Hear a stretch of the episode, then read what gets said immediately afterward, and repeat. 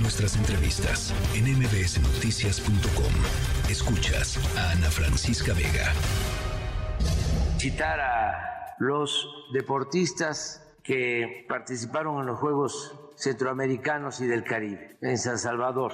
Sumaron un total de 353 medallas. 353 medallas 100 de bronce, 108 de plata y 145 de oro. Es un nuevo récord para nuestro país. Vamos a recibirlos posiblemente a finales de la semana, a principios de la próxima. Vamos a tener aquí en Palacio una ceremonia de reconocimiento y de entrega de apoyos a todos los integrantes bueno, por primera vez en la historia, México no va a asistir a los Juegos Mundiales Universitarios porque la Comisión Nacional de Cultura Física y Deporte, la CONADE, simple y sencillamente no asignó presupuesto para los viáticos de 310 jóvenes, muy jóvenes, eh, que están en los, en los eh, deporte eh, amateur, en el deporte universitario. Esto fue lo que denunció el Consejo Nacional del Deporte de la Educación AC y en la línea telefónica Mariana Campos, directora general de México Evalúa. Primero que nada, Mariana, felicitarte por este nombramiento eh, en México Evalúa. Nadie mejor que tú para, para dirigir la organización, recibir la batuta de, Edna Jaime. Muchísimas gracias, Ana Francisca, por la felicitación. Estoy pues muy entusiasmada y comprometida con, con nuestra organización, como desde hace 10 años. Y arrancamos en este nuevo cargo. Eh, te saludo a ti y a tu. Me encanta, me encanta de veras que seas, que seas tú quien siga eh, el trabajo allá en México Evalúa. Oye, y ustedes eh, presentaron una medición que me parece muy interesante retomar eh, con el pretexto de los Juegos Mundiales Universitarios, porque la disminución en los presupuestos para el deporte profesional y el deporte amateur en México pues ah, se han recortado muchísimo en las últimas épocas, pero, pero ni siquiera es un tema del presidente López Obrador, viene desde antes. Es correcto, Ana Francisca. Eh, los recortes a lo que es el presupuesto de la CONADE eh, comenzó en el año de 2014. O sea, este, este recorte comenzó en, el 2014. En 2013 había un presupuesto total a pesos de 2022 de 9.500 millones de pesos y para 2014 tuvo una caída de 5.788. ¿no? Sin embargo, eh, pues esta, esta tendencia no se frenó y al contrario, yo, yo diría que pues se ha ido profundizando de tal manera que si analizamos el, el promedio de gasto de cada año durante todo el sexenio de Peña Nieto, esta, esta eh, comisión gastó 4.800 millones de pesos en promedio, eh, mientras que en este sexenio ha gastado 2.300 millones. ¿no? 51% menos. y eh, la otra pues sufrió un gran recorte, entonces sí. sí digamos, no, no hubo un cambio en esta tendencia. Eh, obviamente, el, el, los dineros o el financiamiento al, deporte tiene sus distintos rubros. Eh, ¿En qué rubro es donde más han encontrado ustedes, digamos, un golpe importante?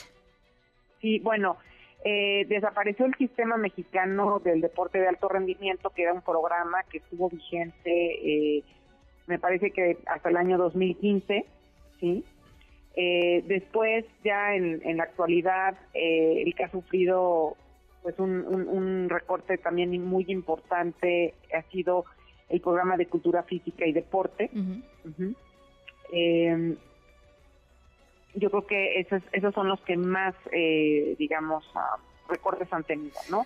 Eh, si nos vamos también al tema de las federaciones, porque bueno, estos programas que te digo eh, han sin duda alterado, obviamente no solamente a los deportistas de alto rendimiento, sino también pues pues a otros eh, jóvenes entusiasmados en el deporte. Claro. Pero también han sido castigadas las federaciones deportivas, ¿no? Y esas esas asociaciones pues muchas veces son las que están organizando eh, pues los campeonatos, las competencias, ¿no? Están generando los criterios eh, sobre, digamos, eh, la práctica de un deporte en específico. Entonces hacen una labor muy importante de organización de ese deporte. y lo que nosotros vemos es que también han sufrido, sufrido, digamos, recortes importantes. más o menos entre 2019 y 2022, la CONADE ha otorgado en promedio como 371 millones de pesos a asociaciones deportivas y esto es 23% menos de lo que se estaba otorgando en el sexenio de Peña, ¿no? Que eran 468 millones de pesos. Entonces, pues esto ha limitado eh, la práctica en general del deporte y no necesariamente, por eso te decía, de los deportistas de alto rendimiento, ¿no? Sino son deportistas que se inician y que están en, en este proceso de, de, digamos, ir eh, mejorando y aprendiendo esta práctica, pero eso es muy importante porque es de ese conjunto del que salen eventualmente los deportistas bueno, y que además seguramente tienen muchas más necesidades que los deportistas de alto rendimiento, que yo no digo que sea fácil ser deportista de alto rendimiento en México, para nada. Yo creo que debe ser complicadísimo y, tenemos muchísimas historias que hemos escuchado durante muchos años, ¿no? De estos, de estos enormes sacrificios que, hacen familias enteras para que la persona pueda seguir entrenando, ¿no? Me recuerdo las historias de, los medallistas olímpicos de, de, caminata, en fin.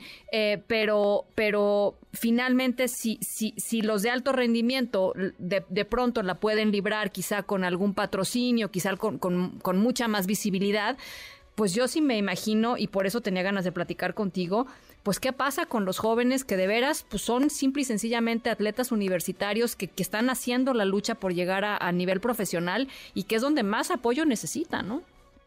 Sí, totalmente. Y es muy importante la labor, la, labor que hacen estas federaciones. que nadie dice que ha sido perfecta la, relación con las federaciones, me parece que ahí hubieron quejas y todo, ¿no? Eh, siempre puede mejorar, pero en un país que tiene tanta violencia, ¿verdad? Y, este, y que tiene además tantos eh, temas de salud, bueno, la práctica del deporte es importantísima. Yo creo que es innegable los beneficios que nos podría traer y creo que es una de las áreas prioritarias que se tendrían que cuidar. Bueno, pues ahí está Mariana Campos, directora general de México Evalúa. Te mando un abrazo y de veras muchísimas felicidades. Gracias, Ana Francisca. Muy buenas tardes.